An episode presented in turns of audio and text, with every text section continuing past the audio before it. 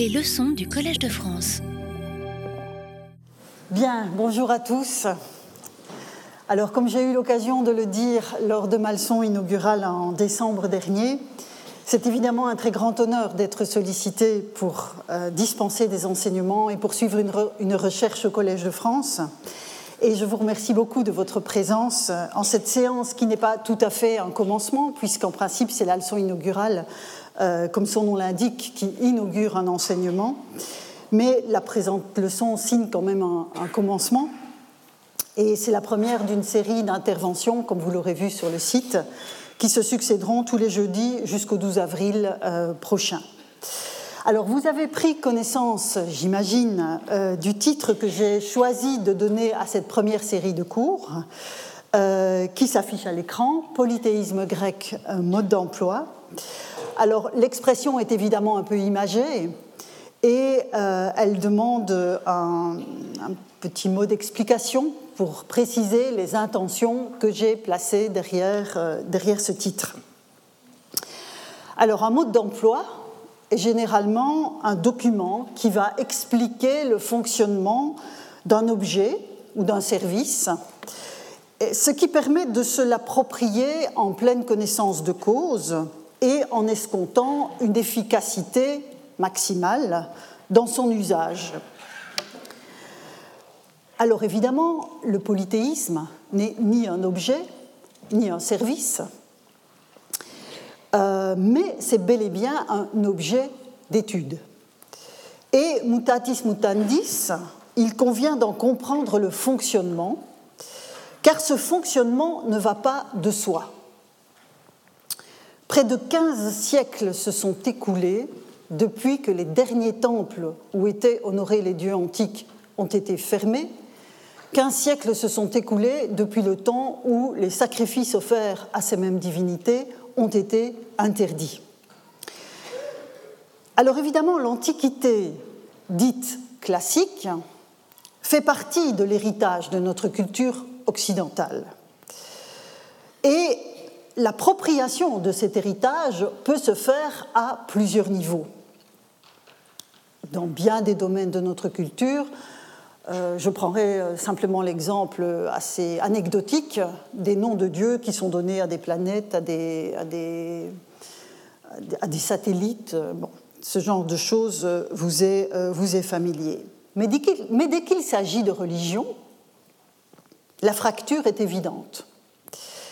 L'appropriation des dieux antiques, pour légitime qu'elle soit dans les domaines que j'évoquais, ne donne guère les outils nécessaires à leur compréhension dans les contextes qui les ont vus naître, euh, dans les contextes qui les ont vus se déployer pendant un bon millénaire jusqu'à la fin du IVe siècle de notre ère, qui est le moment précisément où les temples ont été définitivement fermés et les sacrifices interdits. Le polythéisme grec ne se laisse pas facilement saisir car les modes de fonctionnement qui le caractérisent nous contraignent, nous modernes, à nous déprendre de bien des réflexes d'identification. J'en arrive parfois à me demander s'il n'est pas plus évident de saisir d'emblée les variations culturelles euh, dans les manières de table ou dans les manières de s'habiller que dans la représentation des instances suprahumaines qui peuplent l'imaginaire des communautés euh, partout dans le temps et dans l'espace c'est comme tout se passe comme si on avait, avec la religion et le rapport au Dieu, une espèce de familiarité spontanée. Euh, et si j'ajoute à ce constat le fait que pendant des siècles, la réflexion sur la religion a été menée dans une perspective apologétique centrée sur le christianisme, euh, on mesure évidemment à ce moment-là combien de pièges il a fallu éviter et combien de pièges restent encore à éviter quand on aborde un système religieux du passé. Pas uniquement du passé d'ailleurs. Donc, quand je parle de mode d'emploi, dans le titre du cours euh, de cette année, j'utilise une image qui montre que l'on n'entre pas de plein pied ni directement dans le polythéisme grec. Il ne se donne pas immédiatement à comprendre. Il faut prendre des précautions. et considérer que le terrain est largement inconnu, même si tant de choses nous semblent familières. Ni les statues dans les musées, ni les dictionnaires de mythologie ne nous donnent les clés pour ouvrir ces portes-là, les portes de cette histoire-là, quand bien même fait-elle partie d'une forme d'héritage. Quant au terme même de polythéisme, hein, ici je continue le, décodage du titre de ces cours, le terme même de polythéisme que j'ai choisi pour encadrer ces leçons, il vous étonnera peut-être, puisque euh, le premier terme de l'intitulé de la chaire que j'occupe désormais au collège est celui de religion, vous le voyez à l'écran. En fait, le recours à ces deux termes, religion grecque ou polythéisme grec, peut dans une large mesure être euh, interchangeable. Et vous verrez que je parlerai de l'un comme de l'autre. Néanmoins, ces mots ont des histoires différentes. L'histoire du mot religion, l'histoire du mot polythéisme ne sont pas superposables.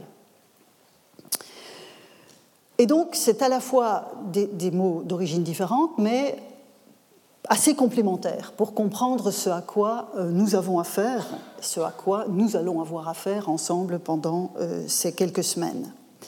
Et donc, la première étape du cours que je vous propose sera de penser, de réfléchir à ces mots mêmes que j'utilise, à savoir religion, polythéisme, et à en déterminer les usages et les implications dans le cadre du cours que je, euh, que je dispense. Et donc, je vais consacrer les deux premières interventions de cette année à précisément élucider l'origine de ces deux termes et leur histoire rapidement, religion, polythéisme.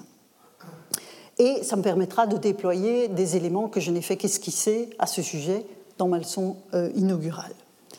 Alors les cours suivants aborderont une problématique particulièrement débattue ces dernières années dans l'étude des religions antiques et plus particulièrement de la religion grecque ancienne, à savoir la tension entre le général et le particulier, entre l'unité et la diversité qui caractérisent le système religieux des Grecs. Là aussi, ce sont des choses que je n'ai fait qu'effleurer lors de ma leçon inaugurale. Alors, pour être plus précise, je pourrais résumer euh, cette problématique sous forme de trois questions. Trois questions qui sont évidemment intimement liées euh, les unes aux autres. Première question, doit-on parler de religion grecque au singulier ou au pluriel? Y a-t-il une religion grecque? Est-on autorisé à parler d'une religion grecque? Ou faut-il mettre religion au pluriel? A-t-on affaire à des religions grecques? Première question. Deuxième question. Les figures divines, puisque dans ce système religieux, vous avez évidemment un rapport à des figures divines.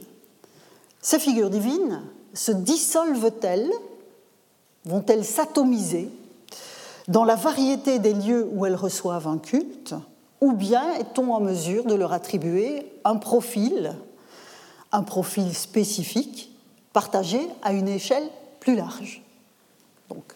Singulier et pluriel de la notion même de religion, singulier ou pluriel d'une même divinité et comment concilier ces différents aspects. Troisième question, alors la liste n'est évidemment pas exhaustive, hein. j'ai choisi ici trois questions qui reflètent ce dont je vais vous parler. Les actes sacrificiels, donc je passe des dieux aux rites qui leur sont consacrés, les actes sacrificiels ne sont-ils fondés que sur des pratiques strictement locales ou bien existe-t-il un arrière-plan commun à toutes les communautés qui sacrifient dans le monde grec? Donc vous voyez, même, genre de questionnement sur le singulier et le pluriel, le local et le général. Donc trois questions qui peuvent résumer en quelque sorte, rapidement, l'orientation que je souhaite donner à la problématique des cours de euh, cette année. Donc, je ferai le point sur la manière dont le questionnement sur le particulier et le général, sur l'unité et la diversité dans ce système religieux, permet d'analyser le fonctionnement de deux composantes essentielles, la représentation des dieux et les démarches sacrificielles. Et donc, voici le menu que je vous propose pour les semaines qui viennent. Donc, les deux premiers cours, je vous l'ai dit, euh, une réflexion sur la notion de religion, une réflexion sur la notion de polythéisme. Et puis, ensuite, je vais prendre Hérodote comme fil rouge de mon propos.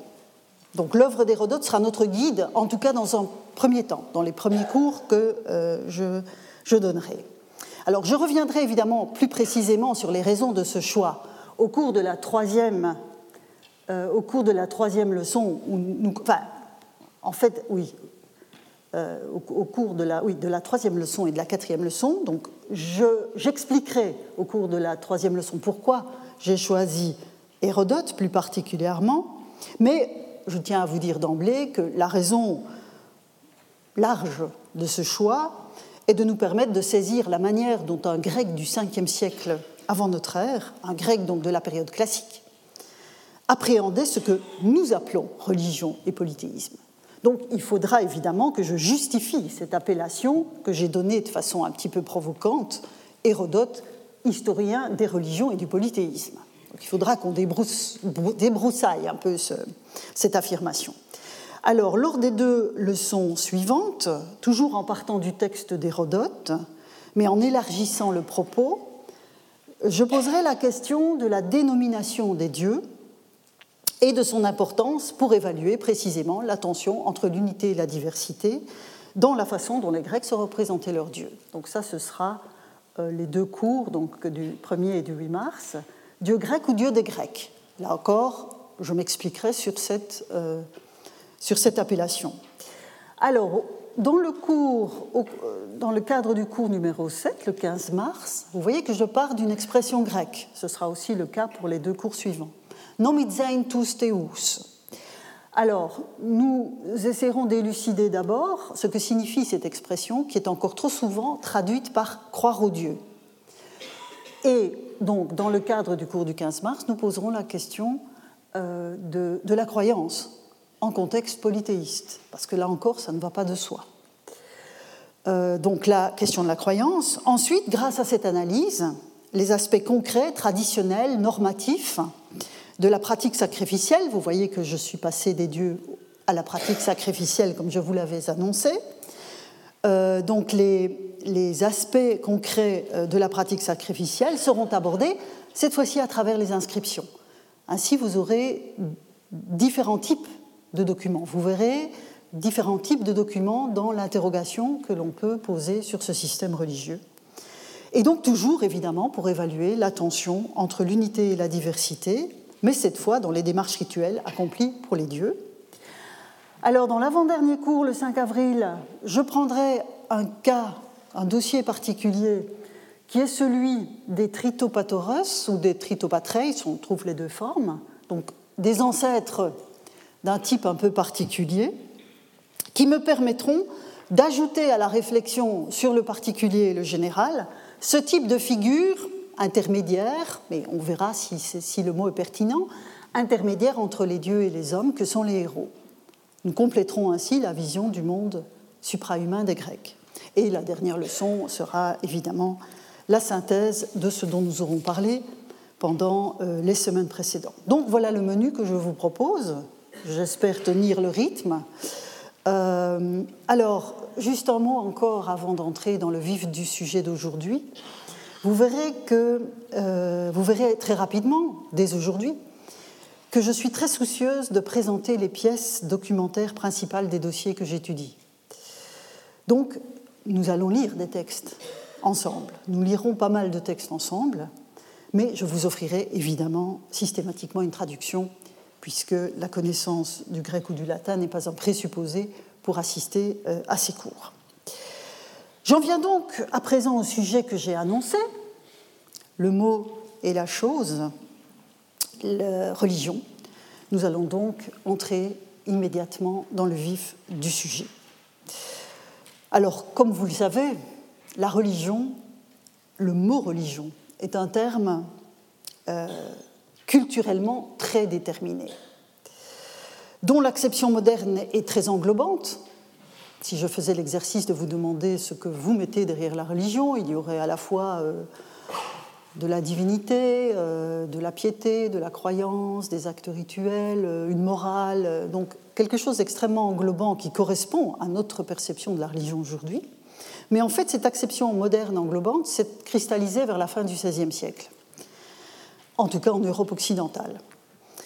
Et pour comprendre le processus historique à l'œuvre et les déterminismes dont nous sommes encore les héritiers aujourd'hui, euh, je voudrais donc faire un bref rappel historique de, l'histoire du mot. Alors, je vais vous soumettre d'emblée euh, quelques références. Comme le, cours est filmé, vous aurez évidemment ces références euh, sur le site le moment venu. quelques références, donc une, contribution extrêmement classique d'Émile Benveniste dans le vocabulaire des institutions euh, indo-européenne, où il consacre tout un chapitre à la notion de religion et de superstition, qui reste extrêmement utile. Euh, un gros ouvrage de Michel Desplan qui remonte à 1979 et qui euh, s'intitule La religion en Occident, Évolution des idées et du vécu. Bon, C'est une somme qui, offre encore des, aperçus intéressants sur les, différentes attestations du mot au fil de l'histoire deux articles de Maurice Sachot, dont l'un est, en ligne, euh, sur origine et trajectoire d'un mot religion, et puis une étude de la revue d'histoire des religions sur l'opposition religion, euh, religio plutôt en latin, superstitio, histoire d'une subversion et d'un retournement. Et enfin, un article très important de Jonathan Smith, qui est un historien des religions de Chicago, qui, qui officie à Chicago, euh, et dont certains des articles ont été récemment traduits en français à l'initiative de jeunes collègues de l'Université de Genève. Et donc ça a été publié euh, dans un ouvrage qui s'appelle Magie de la comparaison et autres études d'histoire des religions. Et l'article auquel je fais plus précisément référence s'intitule Religion singulière, religion plurielle, religieux. Donc voilà quelques indications euh, de, publications qui sont extrêmement utiles dans la réflexion que je vais euh, vous soumettre. Alors, j'espère que c'est clair. Je ne suis pas encore très habituée à la distance de cet auditoire, donc euh, il faudra peut-être que j'agrandisse mes caractères. La religion, le mot religion dérive de religio en latin, alors, sous les diverses prononciations des langues européennes, parce que le mot religion se retrouve dans toute une série de langues européennes, et le terme latin religio désigne, lui, l'accomplissement scrupuleux des actions nécessaires à une bonne collaboration avec les dieux. Donc, accomplissement scrupuleux des différentes actions nécessaires à une bonne collaboration avec les dieux. Et Cicéron l'explique dans son traité De Natura Deorum, donc de la nature des dieux, où, à plusieurs reprises, il va définir brièvement ce qu'il entend par religio.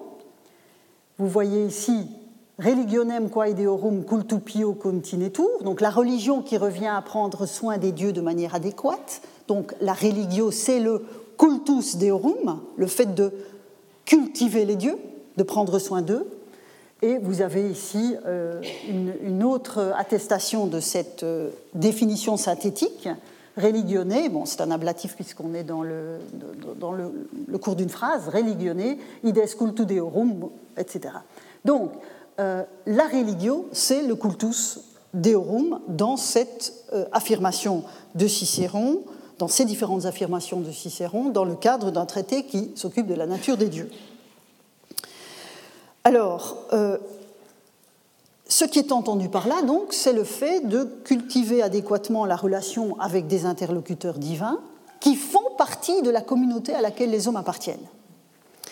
Donc, les dieux font partie des cités et on entre en relation avec eux de façon adéquate. C'est ce qu'indique ce terme.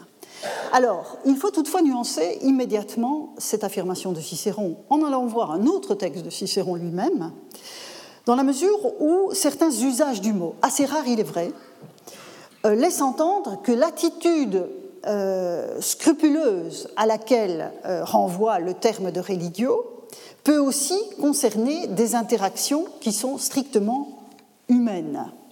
Donc, cultus deorum, oui, c'est une acception large, mais on va le voir tout de suite, dans, dans, un discours pour, la défense d'un accusé, euh, Cicéron va élargir la perspective.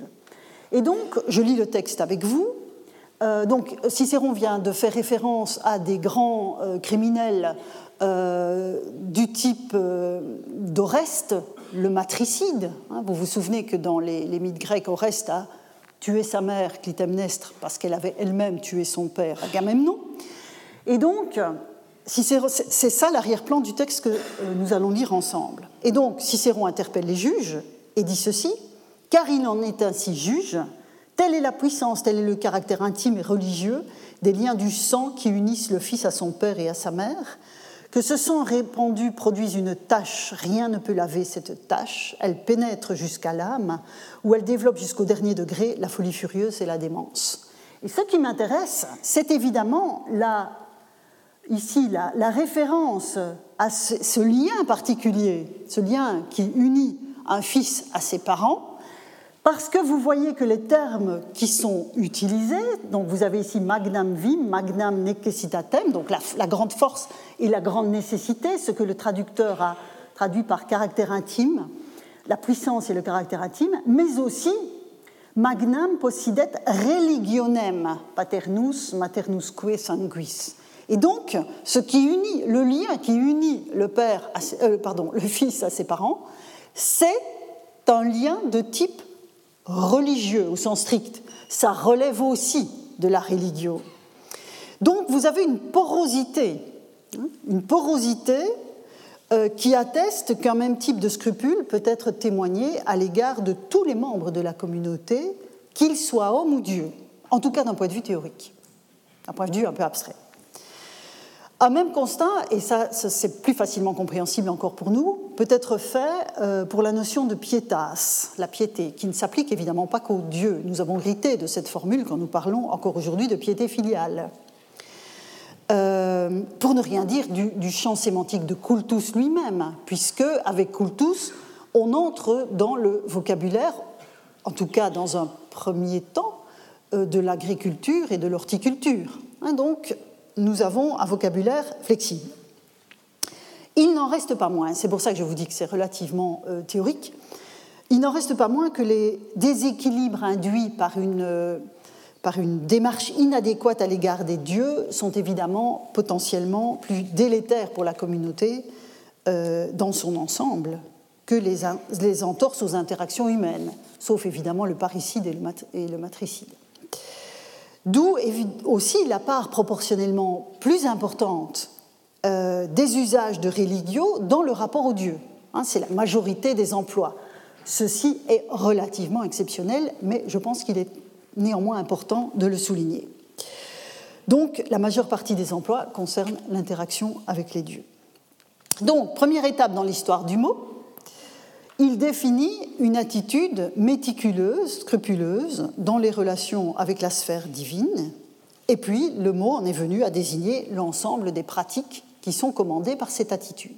Donc vous avez une attitude scrupuleuse, c'est vraiment ça le cœur même du terme, et puis, par extension, toutes les pratiques qui doivent être accomplies pour aller dans le sens de ce, de ce scrupule et de cette précision. Dès lors, donc là, jusqu'à présent, avec Cicéron, nous, étions dans le latin classique, le latin que je, pourrais appeler polythéiste. Euh, mais, comme vous le savez, les premiers pères de l'Église, les premiers intellectuels chrétiens, vont évidemment, eux aussi, écrire en latin ou en grec. Et donc, quand, à la fin du deuxième siècle de notre ère, Tertullien écrit son apologétique, donc nous passons là dans le monde chrétien, il va investir le terme même de religio pour désigner ce qu'il appelle nostra religio, notre religion, c'est-à-dire le christianisme, qui ne s'appelle pas encore christianisme à ce moment-là. Mais l'infléchissement ainsi opéré conduit à qualifier le terme de religio d'une manière qui est totalement inusitée en latin classique. Et nous allons voir le texte ensemble. Donc Tertullien, à la fin du deuxième siècle de notre ère est encore dans cette démarche apologétique en position de défensive. Hein, le christianisme, euh, à la fin du IIe siècle, est encore loin d'avoir euh, l'extension qu'il aura dans les siècles ultérieurs. Donc, les chrétiens sont encore dans une position défensive. Et donc, Tertullien se sent obligé de justifier hein, euh, l'adhésion à cette religio nouvelle. Et donc, on lit ensemble.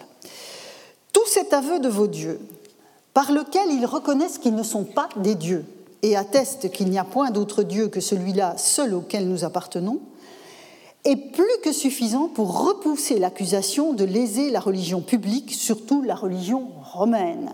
Donc ici, il se défend de l'accusation qui était effectivement portée contre les chrétiens de d'empêcher finalement la, bonne euh, activation du lien avec les dieux, donc d'aller contre le cultus deorum traditionnel en n'acceptant pas de sacrifier aux dieux de la République, enfin, en l'occurrence de l'Empire. Donc, euh, il se défend de cette accusation euh, en définissant de la même manière, j'attire votre attention sur ce point, une religio romana, hein, une religion romaine. Car s'il est certain, je continue, que vos dieux n'existent pas, il est certain que votre religion n'existe pas non plus. Et s'il est certain que votre religion n'en est pas une, parce que vos dieux n'existent pas, il est certain aussi que nous ne sommes pas non plus coupables de lèse-religion. Hein, on est dans la démonstration rhétorique. Mais au contraire, c'est sur vous que retombera le reproche que vous nous faites, sur vous qui adorez le mensonge et qui, non content de négliger, et on en arrive au point central de mon propos, la vraie religion du vrai Dieu, hein, veram religionem veridei, allez jusqu'à la combattre, et vous qui rendez ainsi, vous, rendez ainsi véritablement coupable du crime d'une véritable irréligion. Donc, le fait de qualifier une religion, une religio spécifique, la nôtre, dit-il, hein, nostra religio, de vera, vrai, laisse entendre que les autres sont fausses. Or, parmi les épithètes qui assortissent le terme religio dans les textes latins non chrétiens qui nous ont été conservés, verus n'est pas attesté. Hormis, donc, donc dans, le latin classique, pas, de religion vraie. Hormis, mais on n'est plus tout à fait dans le latin classique, vous allez, vous allez voir, dans un commentaire de Servius à l'Énéide, à la fin du IVe siècle de notre ère. Et vous allez voir que ce n'est évidemment pas indifférent. Servius, donc en cette époque euh, tardive, enfin le tardif est toujours très relatif, mais disons tardif, Servius va commenter les vers de Virgile où Aîné arrive aux portes de la future Rome et trouve le grec Évandre et ses hommes en train de faire un sacrifice, d'offrir un sacrifice à Hercule. Donc c'est ce moment de l'Énéide qui est euh, concerné. Donc voilà les vers de, Virgile euh, que je vous, soumets en traduction.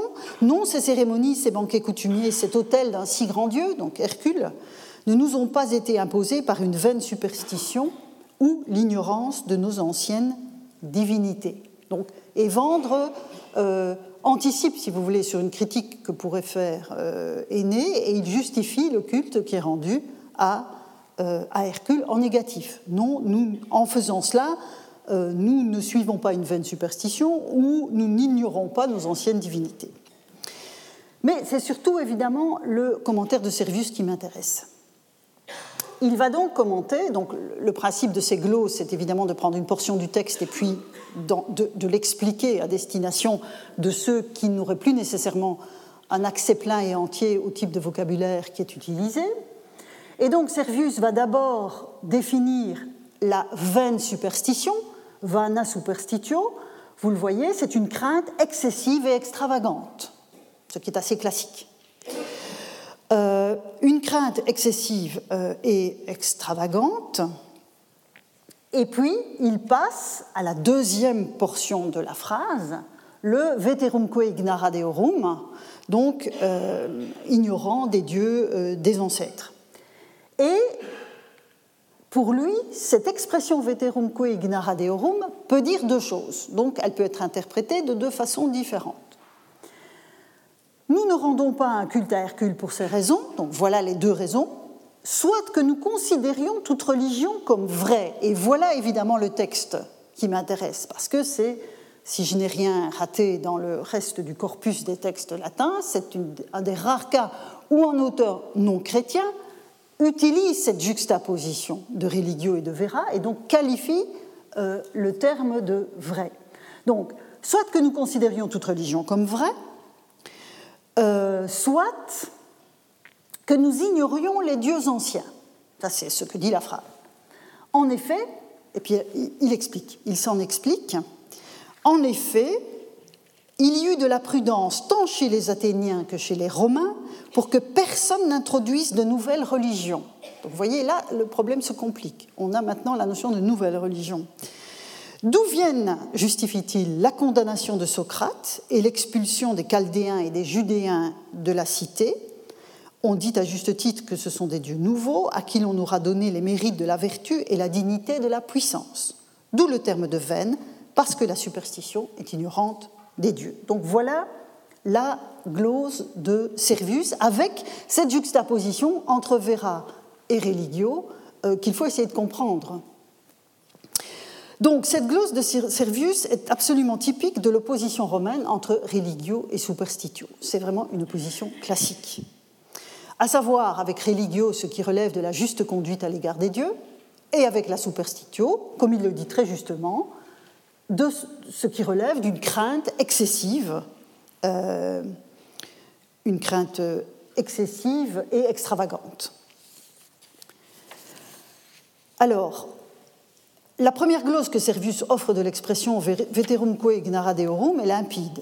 Deos ignoramus antiquos, nous ignorons les dieux antiques. Quant à la deuxième glose de cette même expression, donc, elle convoque le fait de considérer toute religion comme vraie, c'est-à-dire si on comprend bien la glose, d'accueillir largement des manières d'honorer les dieux qui ne sont pas traditionnelles dans une cité, puisqu'il parle de religion nouvelle. Ce qui amène Servius donc à convoquer des cas où les cités ont sanctionné des nouveautés, sanctionné au sens négatif, hein, où ils ont contré des nouveautés. Le cas de Socrate à Athènes, le cas des astrologues et des juifs à Rome. Or, et c'est là évidemment que se, pose, se pose le problème de ce texte. Or, ce n'est pas une question de vérité. C'est en ça que ça m'intéresse de vous montrer ce texte. Ce n'est pas une question de vérité qui a prévalu dans les cas complexes auxquels Servius fait référence de manière schématique dans cette glose synthétique. Ce n'est certainement pas en raison d'un enseignement religieux qui aurait été contraire à la vérité, que Socrate a bu la ciguë à Athènes au début du IVe siècle. Ce n'était pas le problème. Ce n'est pas non plus pour cette raison que les astrologues ou les juifs ont été de façon ponctuelle inquiétés à Rome. Car ce n'est pas en ces termes que sont posées les représentations des dieux et les actes rituels dans le cadre des cités antiques, qu'elles soient grecques ou romaines. Alors évidemment, je vais vite ici, j'aurai l'occasion de revenir sur ce point dans les semaines qui viennent. Mais à partir du moment où je vous dis ça ne fonctionne pas comme ça en contexte polythéiste, pourquoi Servius a-t-il recours à cette combinaison assez exceptionnelle de vera religio? On peut s'interroger donc sur l'influence de l'environnement de plus en plus christianisé dans lequel Servius vivait, quand la fin du siècle précédent, comme je l'ai rappelé tout à l'heure, a vu édicter euh, les interdictions des sacrifices et la fermeture des temples. Car quand Servius écrit ses commentaires à l'œuvre de Virgile, cela fait plusieurs siècles que les chrétiens parlant en latin ont récupéré l'opposition entre religio et superstitio à leur profit en la détournant. Et désormais, on l'a vu avec Tertullien, c'est le christianisme qui relève de la religio, tandis que toutes les pratiques romaines, grecques, égyptiennes et autres relèvent de la superstitio. Et évidemment, dans le cadre du christianisme, cette religio, elle est vera. Donc on peut se poser la question si le contexte n'a pas été déterminant dans cet usage assez exceptionnel. Les premiers siècles de notre ère ont donc vu le christianisme s'affirmait toujours davantage et les choix qui ont été opérés parmi les outils langagiers puisés aux cultures grecques et latines sont évidemment très intéressants à observer. Ce sont, si vous voulez, l'étude des mots de ce point de vue est un, excellent réactif pour comprendre ce qui se passait dans ce transfert, enfin dans cette, pas, un transfert, enfin si, dans le transfert des mots, mais dans le changement d'arrière-plan religieux auquel on avait affaire. Ainsi, à l'époque de Servius, Augustin, l'évêque d'Hippone, écrit un traité qui est précisément intitulé De vera religione, de la religion vraie, de la vraie religion. Par ailleurs, Augustin a récupéré très adroitement la notion même de cité, civitas, qui veut aussi dire droit de cité, euh, pour intituler l'une de ses œuvres majeures, qui est La Cité de Dieu. En effet, mais là aussi on a une subversion. Contrairement euh, à ce qui prévalait auparavant, ce n'est plus la civitas en tant que cité et en tant que droit de cité qui est le liant de la communauté et le fondement du contrat qui relie la communauté à ses dieux. C'est désormais le lien de piété qui se crée entre Dieu et les membres de la communauté chrétienne sur le plan personnel. Euh, donc c'est ce lien qui se crée qui est le lien entre la divinité et la communauté. Ce n'est plus la civitas. Et donc, vous avez derrière le terme de religio tel qu'il est investi par les penseurs chrétiens une charge sémantique qui est profondément différente de, du sens qui était donné au terme dans les siècles euh, de, la République, de la République romaine. Alors, ce coup de force d'Augustin et, d'autres, de Tertullien aussi, euh, a été amplement étudié, je ne m'y arrêterai pas en détail. Mais ce qui m'intéresse particulièrement dans la réflexion d'Augustin sur les mots euh, et dans cette appropriation du vocabulaire latin, c'est que deux siècles après Tertullien, la question du choix des mots reste sensible. Et vous allez voir dans le texte que je vais vous soumettre que Augustin sent bien qu'il doit passer par ses outils langagiers, il n'a pas le choix, euh, mais il en pressent les limites. Et quelque part, il se trouve dans une situation qui n'est pas très lointaine de la nôtre quand nous recourons à des mots comme concept pour désigner euh, des, euh, des objets d'étude. Alors lui, ce n'est pas un objet d'étude, mais je me mets ici dans ma posture de chercheur moderne, euh, où on sait bien que les mots auxquels nous recourons ne sont pas totalement satisfaisants, et on va encore le voir jusqu'à la fin de ce cours, euh, mais que nous les adoptons parce que, voilà, aussi par, par, commodité, en définissant bien ce que nous mettons derrière les mots. Et dans une certaine mesure, Augustin, dans ce texte de la cité, ce passage de la cité de Dieu, fait cette opération-là, cette opération réflexive sur le vocabulaire qu'il est en train de forger, enfin, de, de, s'approprier et de, de retravailler euh, à ce moment où le christianisme n'est évidemment plus comme du temps de Tertullien, dans une position défensive. Alors, euh, nous lisons le texte ensemble, si vous voulez bien. Le mot de religion, donc c'est religio hein, qu'il y a en latin, le mot de religion semblerait, il est vrai, désigner spécialement et de préférence à un culte quelconque le culte rendu à Dieu. Et vous avez cultus, évidemment, derrière. Et de là vient que nos interprètes on traduit le mot grec treskeia. Je vais revenir sur ce mot. Cependant, puisqu'en latin, non dans la langue des ignorants, mais dans celle des personnes les plus cultivées, on dit qu'il faut faire preuve de sentiments religieux vis-à-vis de ses parents, de ses alliés et dans toutes les relations sociales, l'emploi de ce mot lorsqu'on aborde le problème du culte de la déité ne sauve pas de l'équivoque. Et nous n'oserons pas dire que la religion n'est autre chose que le culte de Dieu, puisqu'en pareil cas, ce mot paraît violemment arraché à son sens usuel, où il désigne le respect que nous avons de ce qui rapproche les hommes. Et donc là, vous voyez dans ce texte, nous avons d'abord un signe de la parfaite connaissance qu'Augustin avait du latin classique. Ici, nous sommes face à l'alternative que je vous ai montrée tout à l'heure dans les textes de Cicéron. la, religio, c'est à la fois le cultus deorum, euh, mais c'est aussi euh, ce scrupule que l'on doit avoir dans des relations strictement humaines. Et en fait, Augustin sent bien qu'il y a un problème de ce point de vue. Or, pour lui, la religio, ça doit évidemment être exclusivement le cultus dei, hein, le culte de Dieu. Et là, on n'a plus le, pluriel. Euh, donc, il poursuit ensuite sur la question de la pietas, qui pose le même problème, je l'ai rappelé tout à l'heure, mais aussi le mot grec qui signifie piété, enfin que l'on traduit en tout cas par piété, le sébeia, qui pose le même type de problème. Euh, et ce qui gêne Augustin, c'est évidemment que ce vocabulaire n'est pas originellement réservé à la sphère divine, mais qu'il désigne le respect, je le cite, de ce que nous avons, de ce qui rapproche les hommes. Ça nous en dit beaucoup sur le polythéisme, cela, parce qu'on voit bien que euh, dans, un, dans le cadre d'un dans l'usage d'un vocabulaire qui est euh, emprunté à un usage polythéiste, on voit bien que les hommes et les dieux sont intimement liés et qu'on n'est pas dans cette verticalité euh, transcendante hein, qu'implique la nouvelle religion. En filigrane, donc, se, dessine cette distinction, euh, cette distinction fondamentale entre la religio romaine, mais je peux étendre cela à tous les polythéismes de la Méditerranée antique, et la vera religio veri dei, tel que Tertullien l'a défini.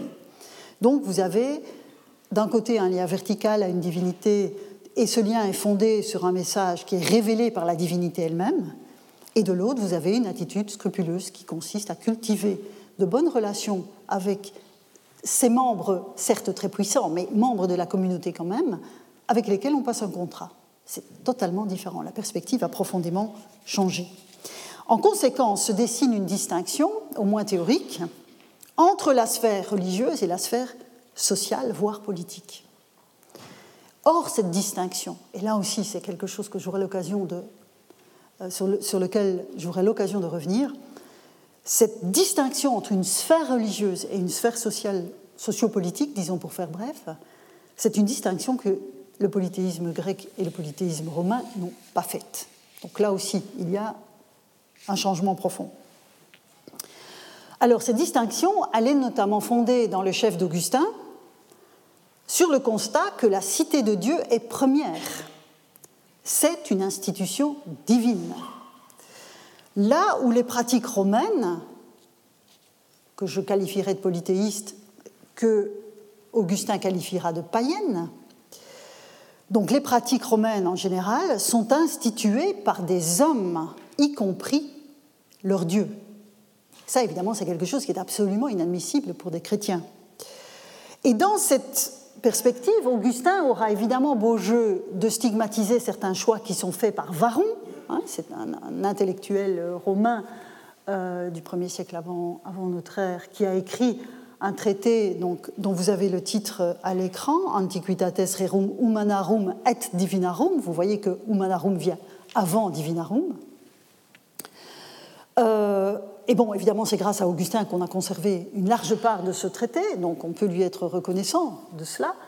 Euh, mais euh, Augustin dira, c'est inadmissible, c'est inadmissible cette vision des choses, puisque Varron affirme que comme euh, les cités des hommes sont préalables au culte des dieux, donc pour avoir un cultus deorum, il faut des hommes, donc ça veut dire que on va parler des choses humaines avant des choses divines donc les, rerum humanarum avant, euh, les antiquitates rerum humanarum avant celles qui concernent les dieux. Ça, évidemment, pour Augustin, c'est absolument inadmissible. Et pour lui, quelle meilleure preuve du fait qu'il s'agisse d'une fausse religion, puisque la vraie religion n'est pas une institution d'une cité de la terre, mais une institution de Dieu lui-même. Hein. On voit bien que l'argumentation se déploie autour de ces axes euh, distincts.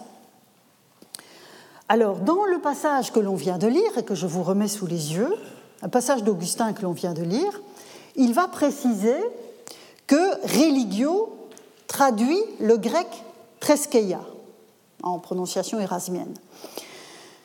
Alors, treskeia, le mot est en fait très peu usité euh, dans la littérature classique grecque, mais il prend une ampleur remarquable au tournant de l'ère commune, avec quelques apparitions dans l'épigraphie, et puis surtout évidemment dans la prose des auteurs juifs écrivant en grec, comme Philon d'Alexandrie ou Flavius Joseph, et dans la prose des auteurs chrétiens, euh, euh, qui écrivent en grec aussi. Donc là, le mot treskeia, euh, donc que vous avez ici, le mot treskeia va se multiplier.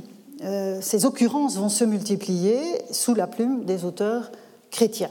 Et il est évidemment tout à fait symptomatique pour mon propos d'aujourd'hui, où j'essaye de comprendre l'histoire des mots, que le mot grec qui traduit le moins mal notre notion moderne de religion, profondément ancrée dans le christianisme, soit un mot qui n'appartient quasiment pas au vocabulaire employé par les Grecs avant notre ère. Donc vous voyez, le, processus a été différent dans la latinité, euh, enfin du côté latinophone et du côté hellénophone.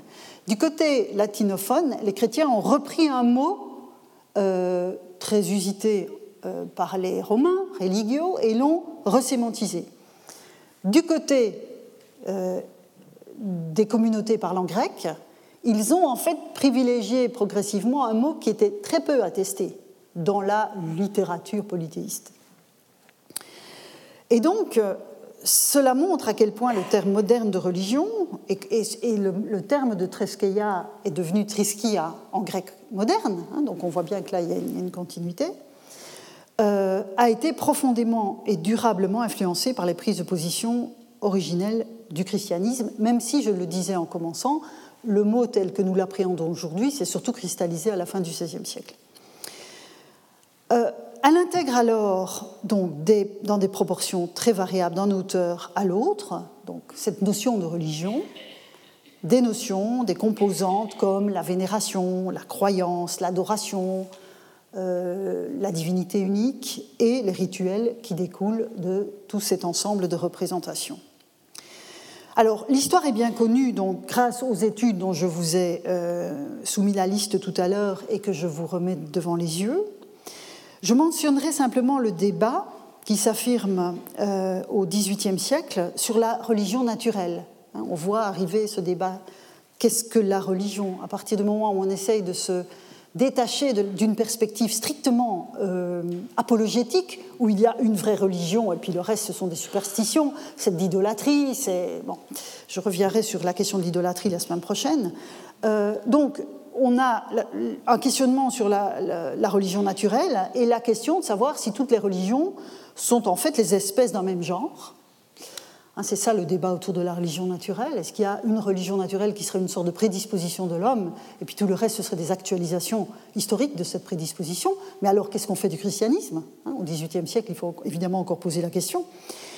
Euh, puis, au XIXe siècle et au début du XXe siècle, les sciences humaines qui vont s'affirmer dans le paysage académique de l'Europe, euh, vont affronter quasiment toute la question de la religion. Ça, c'est impressionnant de voir quand on étudie l'émergence des sciences humaines, euh, donc d'un point de vue véritablement scientifique, académique, toutes se sont à un moment donné posé la question de la religion.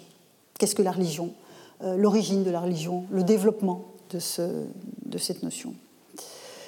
Avec évidemment le souci de l'étudier d'une manière qui ne soit plus euh, apologétique, hein, qui sorte des cadres apologétiques. Et je soulignerai simplement, euh, avant de passer au point suivant, que euh, c'est évidemment dans ce cadre-là, à la fin du XIXe siècle, qu'ont été créées ici à Paris la section des sciences religieuses à l'école pratique des hautes études et une chaire d'histoire des religions au Collège de France. Hein, on voit bien que c'est cette ébullition autour de la, question de la religion qui a euh, prévalu dans ce, choix de fonder ces institutions, enfin ces, chaires en tout cas.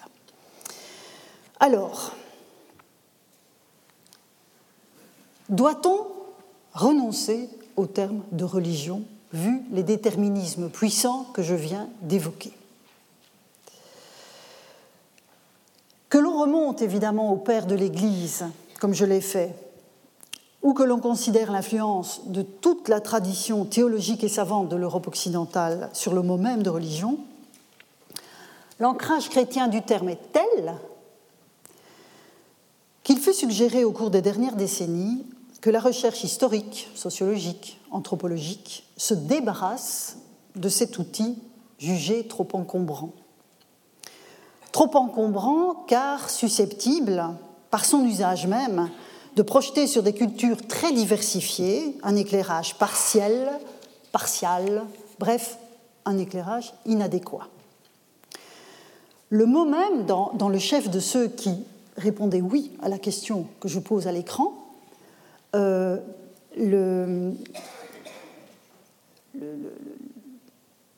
L'idée, si vous voulez, c'est que ce mot même empêcherait de percevoir la spécificité de systèmes qui ne serait pas le système chrétien.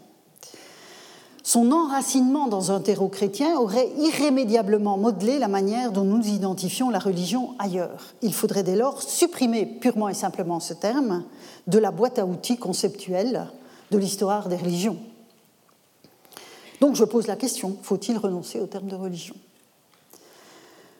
Alors, je reconnais que cette requête, qui a été effectivement émise par un certain nombre de chercheurs, n'a guère été suivie d'effet et ce pour deux raisons au moins qui peuvent se cumuler et que je voudrais vous soumettre.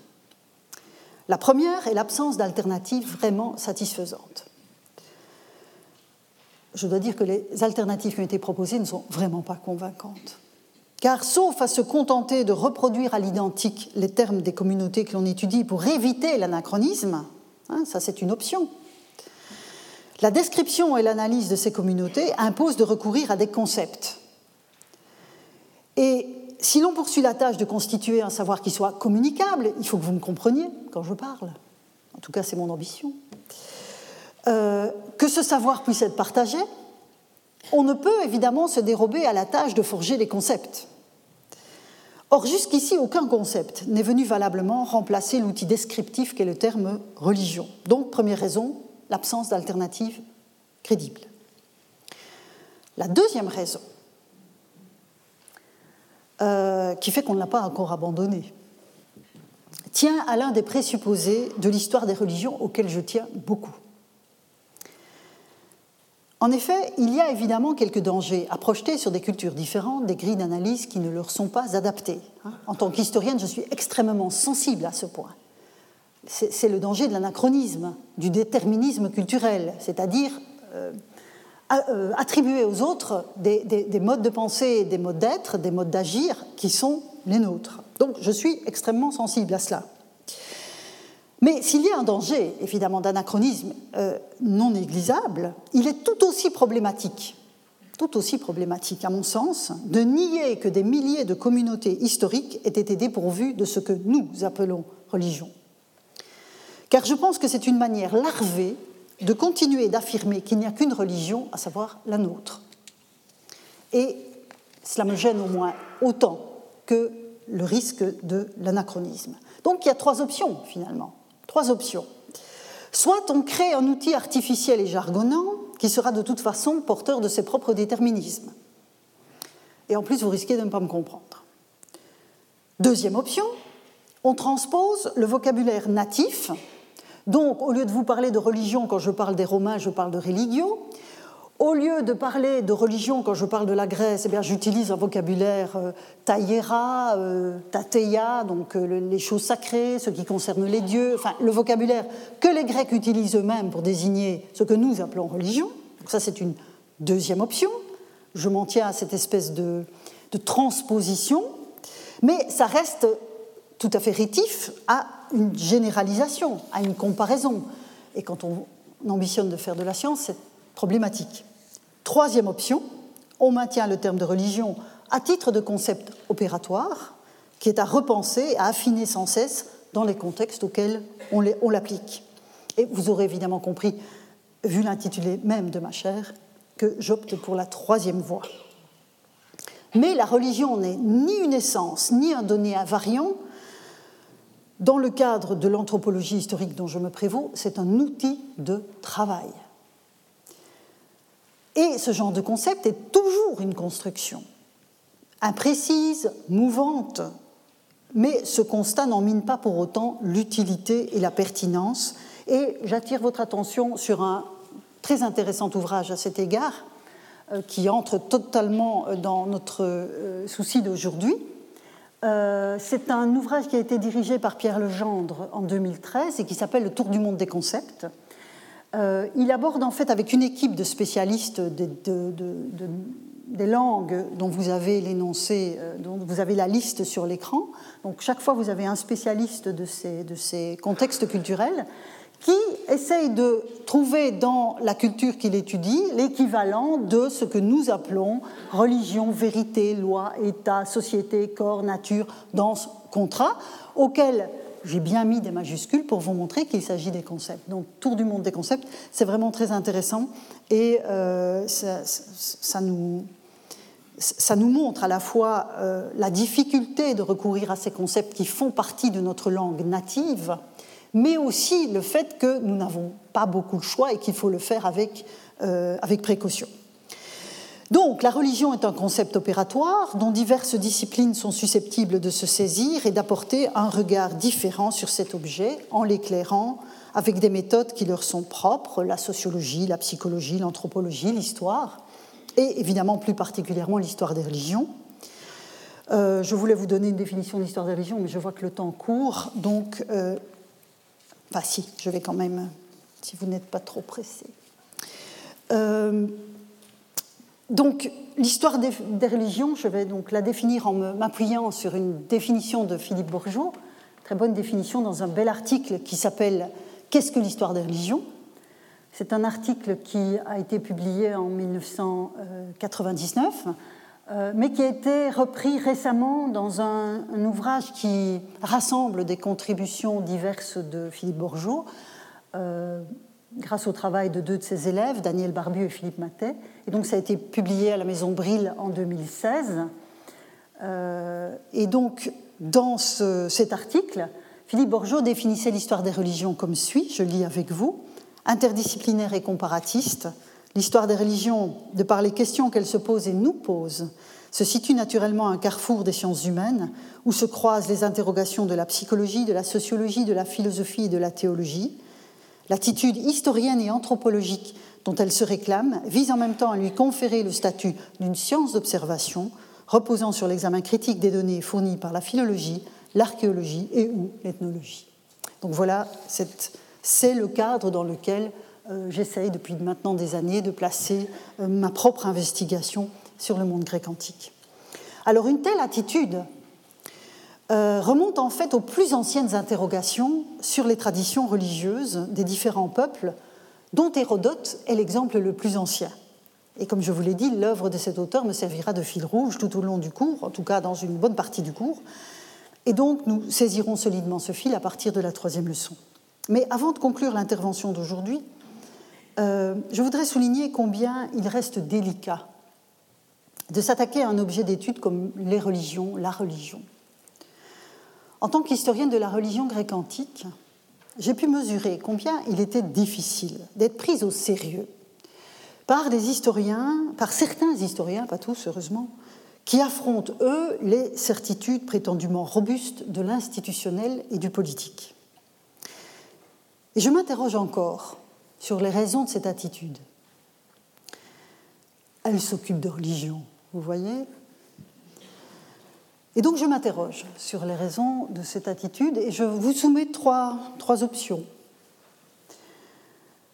Serait-ce parce que étudier les religions implique de prendre au sérieux les mondes imaginaires des sociétés étudiées tout en gardant à bonne distance les adhésions qui s'y dessinent? Deuxième hypothèse, serait-ce que ces constructions subtiles, variées, variables, offrent à notre modernité l'image d'un monde qu'il faudrait dépasser? Le polythéisme arriéré, vous voyez?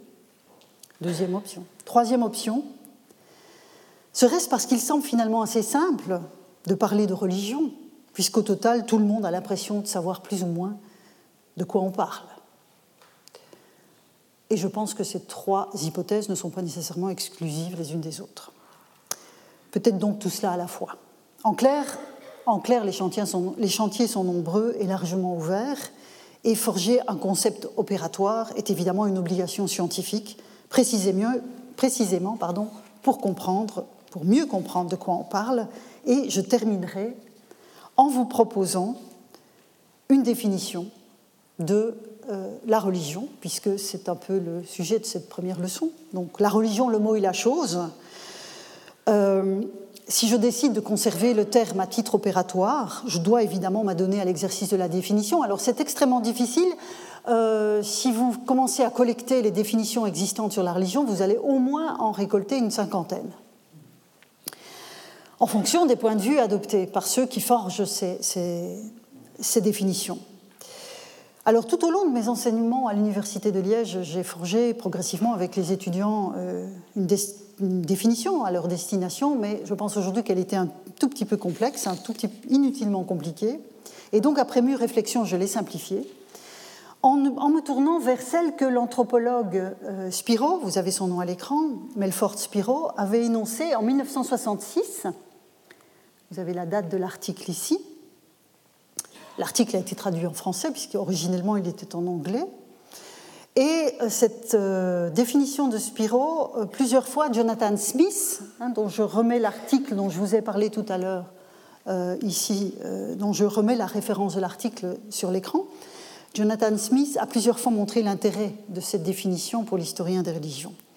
Donc, je lis avec vous cette définition que j'ai légèrement modifiée quand même, pour l'adapter davantage à, ma vision des choses, la religion est une institution qui régit, selon des modèles culturels, les relations avec la sphère suprahumaine dont cette culture postule l'existence. Alors la modification que j'ai opérée par rapport à la définition euh, originelle, c'est que j'ai transformé les êtres surhumains de la définition euh, première par sphère suprahumaine. Donc la définition, c'était la religion est une institution qui régit selon des modèles culturels les relations avec des êtres surhumains, euh, non, pardon, des, si, des êtres surhumains dont cette culture postule l'existence. Je trouve que la sphère suprahumaine, qui est une expression que j'utiliserai souvent, vous le verrez, euh, correspond mieux au caractère relativement englobant de la, de la définition. Et donc je souscris au constat de Jonathan Smith sur le caractère globalement satisfaisant de la définition de Spiro. Donc je vous la soumets. Au terme de ce bref parcours dans les premiers usages, euh, dans, l'histoire hein, des, premiers usages du mot, et au terme de mise en garde sur le caractère potentiellement anachronique de son application. Alors c'est évidemment à la religion grecque qu'il faudra confronter cet outil d'analyse et nous ne manquerons pas de le faire ensemble dans les semaines qui viennent. Enfin, j'espère que nous serons tous ensemble pour le faire.